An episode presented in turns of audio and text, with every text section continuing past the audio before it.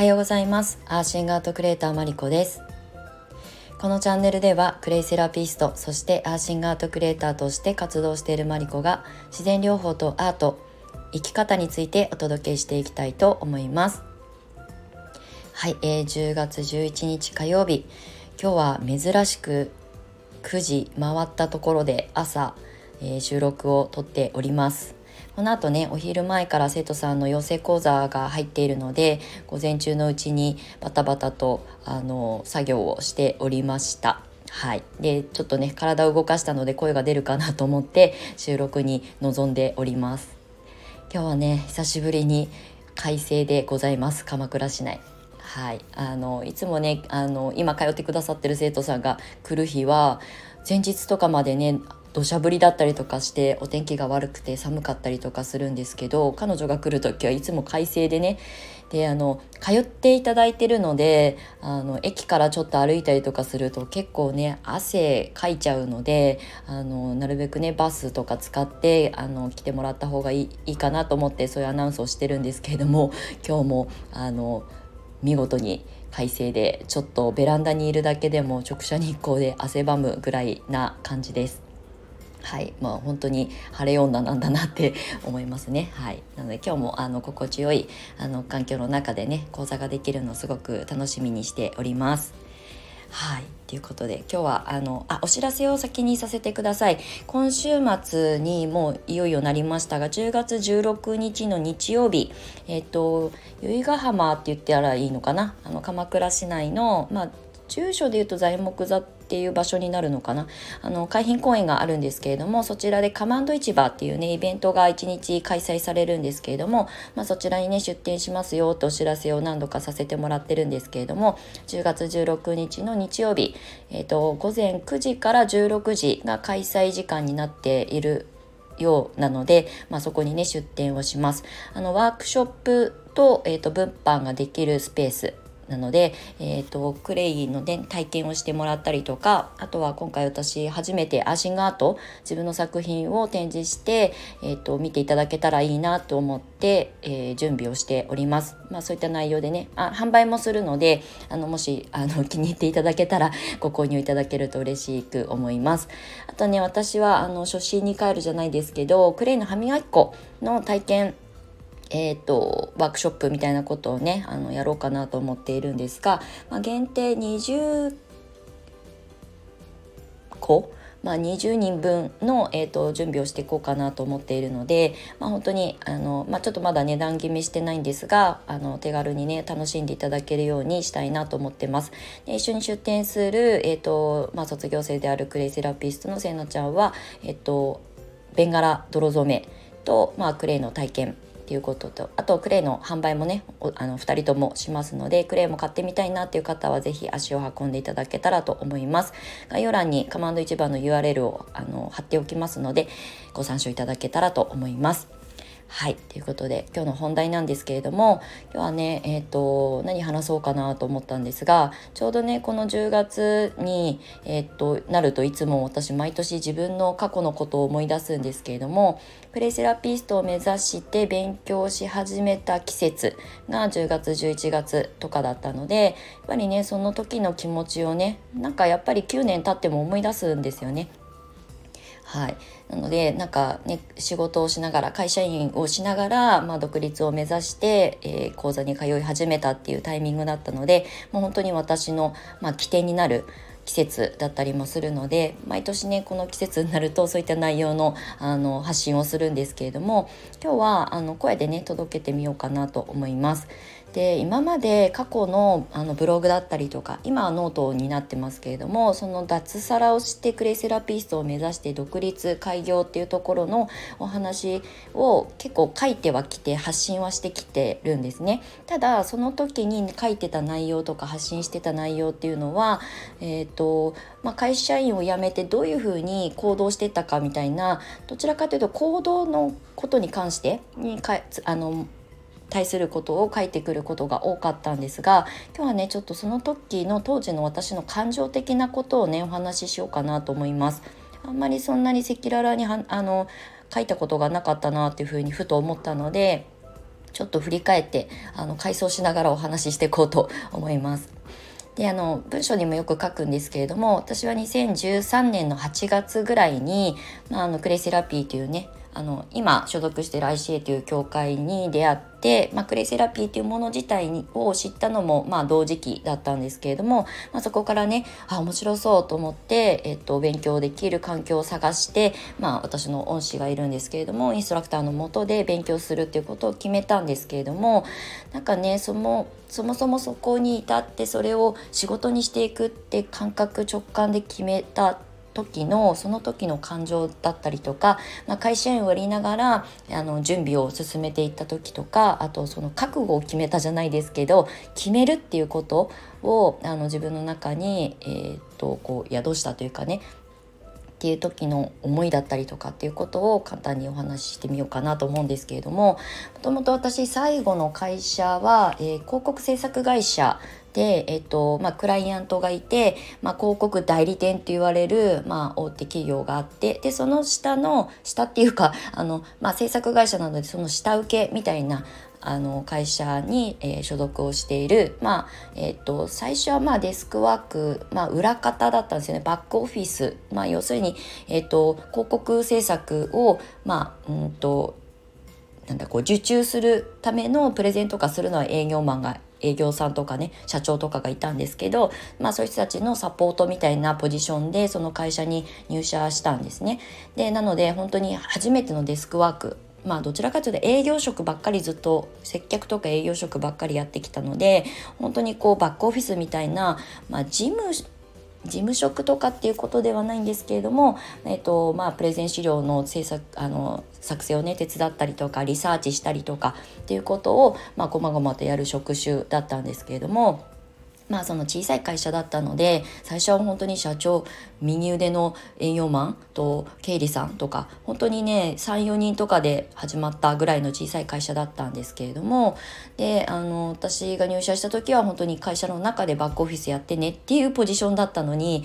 あの入社した時にちょっと先に入ってた女の子がやっていた業務を引き継がなきゃいけないことが急に起きて私が採用された業務以外のこともねやらなきゃいけなくなったっていうことがあってうんとまあ慣れない広告業界はもちろんのこと彼女がやっていた、まあ、あの前任者がやっていたお仕事っていうのはもうエクセルの関数とかがもう入り組んだ なんかこう、えーと、レポートをねいつもこう作るようなそういうバックオフィスのお仕事をしてる女の子だったのでもうやったことがないことでもうエクセルの関数を見るだけで頭から火が吹くみたいなもう煙がいつも出てる状態でもう仕事があのできないからやったことない仕事だからもうエクセルの関数の勉強からしなきゃいけないっていうので今まではね営業だったからあのジムの人がねあの資料とか作ってもらってそれを私は持ち歩いてプレゼンするっていうまあそういう職種の方が多かったのでそんなにねエクセルをしっかり勉強したことなかったんですよね。まあそんなことはちょっと置いといて、まあ、だからあの自分のスキルがあの足りないのでもうやっぱりあの残業しなきゃいけなくなるもう仕事が終わんないので。で気づくと朝方まで仕事をするとかねで後々に広告制作の方まで、えーと、ディレクションの、まあえーと、サポートみたいなこともやるようになってまたまたこう労働時間が増えていく慣れないからやっぱり仕事が時間内に終わんなかったりするんですよね。であとは広告制作をまあちょっと噛んだことがある人はお分かりだと思うんですけれどもあのね時間が本当に不規則で夜中までデザイナーさんってあの稼働してたりとかするからその,、えーと、あの仕上がったえーと、データが送られてきて、まあ、構成ってねあの文字をチェックしたりとかっていう入稿データのチェックだったりとかっていうのを夜中にやったりとか朝方やったりとかっていう経験をしてたんですよ。でまあ本当に朝から朝まで仕事をするあの時期が一時期あってまあそこでね心が病んで もう疲れ果ててもう無理ってなった時にもう本当にねその時はまあ長くそこの会社にねあの居続けようと正直思ってないで実は採用を受けてないあのの入社していたのでもう嫌だったらやめちゃえばいいやっていう心の底のどっかでは思っていてだけどまあね生活もしていかなきゃいけない東京都内に住んでるから家賃もねある程度払わなきゃいけないしっていうのもあったのでもうすごく揺れ動いてたんですよね。でもあまりにもと、朝まで仕事をしたりとかもうストレスフル、まあ、慣れない環境でもう本当に少数精鋭って言ったら聞こえがいいですけど少人数だからもう一人で何足のわらじも履かなきゃいけない状況であの助けてくれる人もいなかった。先輩とかがそんないるわけじゃないしみんなそれぞれの仕事を持ってるので頼れる人がいなかったんですよね。だからもうなんかこう煮詰まってしまってあのはけ口がなかった。相談する人がいなくて本当に病んだ。朝方もう本当に蛍光灯の下でパソコンの前に座って入稿データのチェックをもう虫眼鏡画面でももう見えないぐらい拡大してももう朝だから目がしょぼしょぼしててね見えないんですよ。てもうそれですごいこうフラストレーションというかねストレスが溜まってああもうこれだったら私自分が壊れるってなって、まあ、収入的にはねあのありがたく、まあ、頑張ってることをあの評価してくださってたのであの月給とかね、まあ、年収的なところで言うと結構頂いてたんですけどあこのままだったら自分自身が壊れて仕事どころじゃなくなるっていうね。で私は過去うちの父親がやっぱりそういうあのちょっと心が疲れて会社を休職して退職した経験が家族内にあったので私も同じようになっちゃう。っていう、まあ、性格的なところがすごく似ていて正義感強くてあと責任感が強くてっていうとなんかねすごい立派な風に聞こえるんですけどあのね融通が利かない部分もあるのでこれって言ったら自分一人でしょって仕事をしなきゃって思っちゃうタイプなので助けてがなかなか言えない人ってどうしてもそれで心病みやすいんですよね。そうでまあそういう家族内の経験もあったのであ私も同じになっちゃうっていうのでもうこれはえっ、ー、と、えー、そういうね朝まで仕事をするような過酷な労働まあ、職種ですよね。からちょっとあの距離を置かせてほしいなっていうふうに思ってまあそれでね、まあ、小さい会社だしそういう仕事ができないんやったらもういらないよタグちゃんって 言われたらあのえー、しょうがないやめようと思ってもう本当に首を覚悟でねあの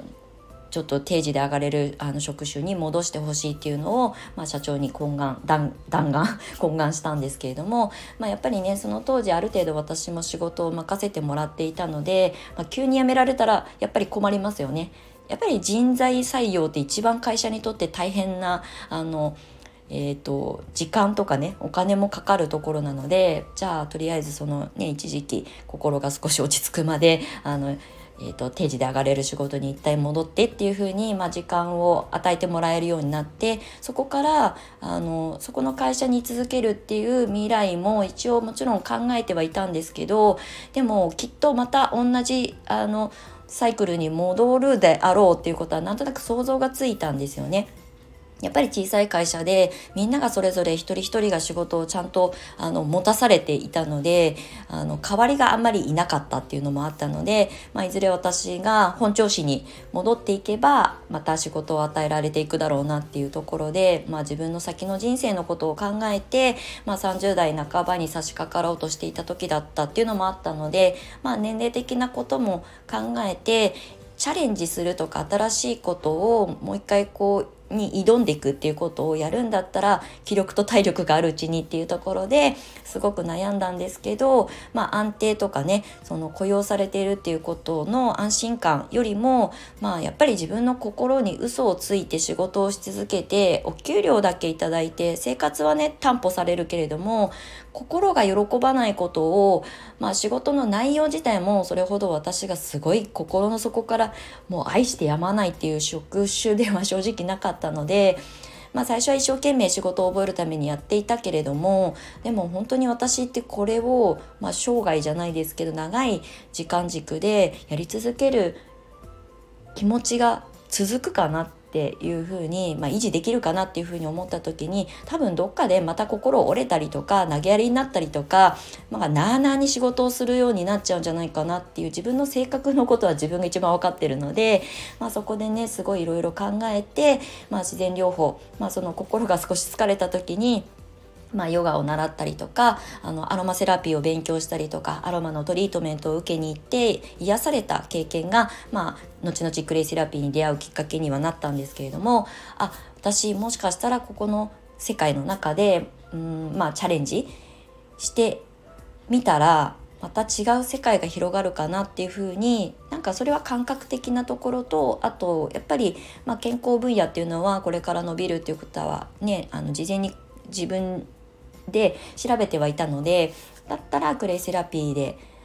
かけてみるじゃないですけどまあチャレンジしてまあダメだったらまた何か考えればいいやみたいな まあもともと結構そういうところは楽観的なのでなんかねそこの覚悟が決められたのもグレイだったっていうこともあるしあとやっぱり私はもともとそんなに安定志向ではないっていう終身雇用って結局父親の姿を見ていて最初最後はね会社は守ってくれなかったっていうなんか別に恨みはないですけどまあそういうもんだよね組織ってっていうどっか冷めた目で結構見ている部分があったので会社に雇用されていることのあの是非はないですよ。それはそれであの素晴らしいことだけど私自身はあんまり向いてないとあと独立願望はもともと強かったっていうのはすごく大きなポイントだと思うんですけれどもでも自分自身がちょっと心が疲れてこのまんまあの無理して続けていくともっと壊れちゃうって思え思ったことと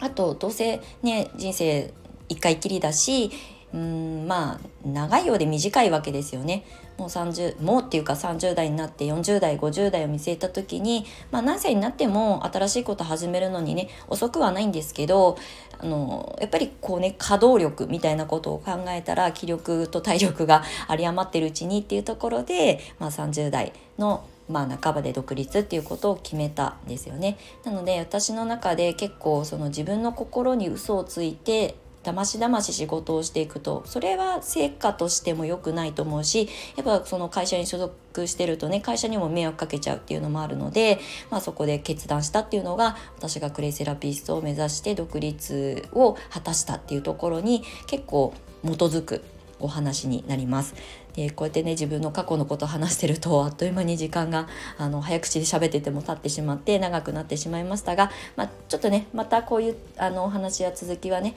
あのどっかのタイミングでお話ししていきたいと思いますのであのご興味がある方だけ聞いていただけたら嬉しく思います。はいということで、えー、3連休明けのあの平日になりますね火曜日素敵な一日をお過ごしください。アシンガートクレーターマリコでした。それではまた次回お会いしましょう。バイバイ。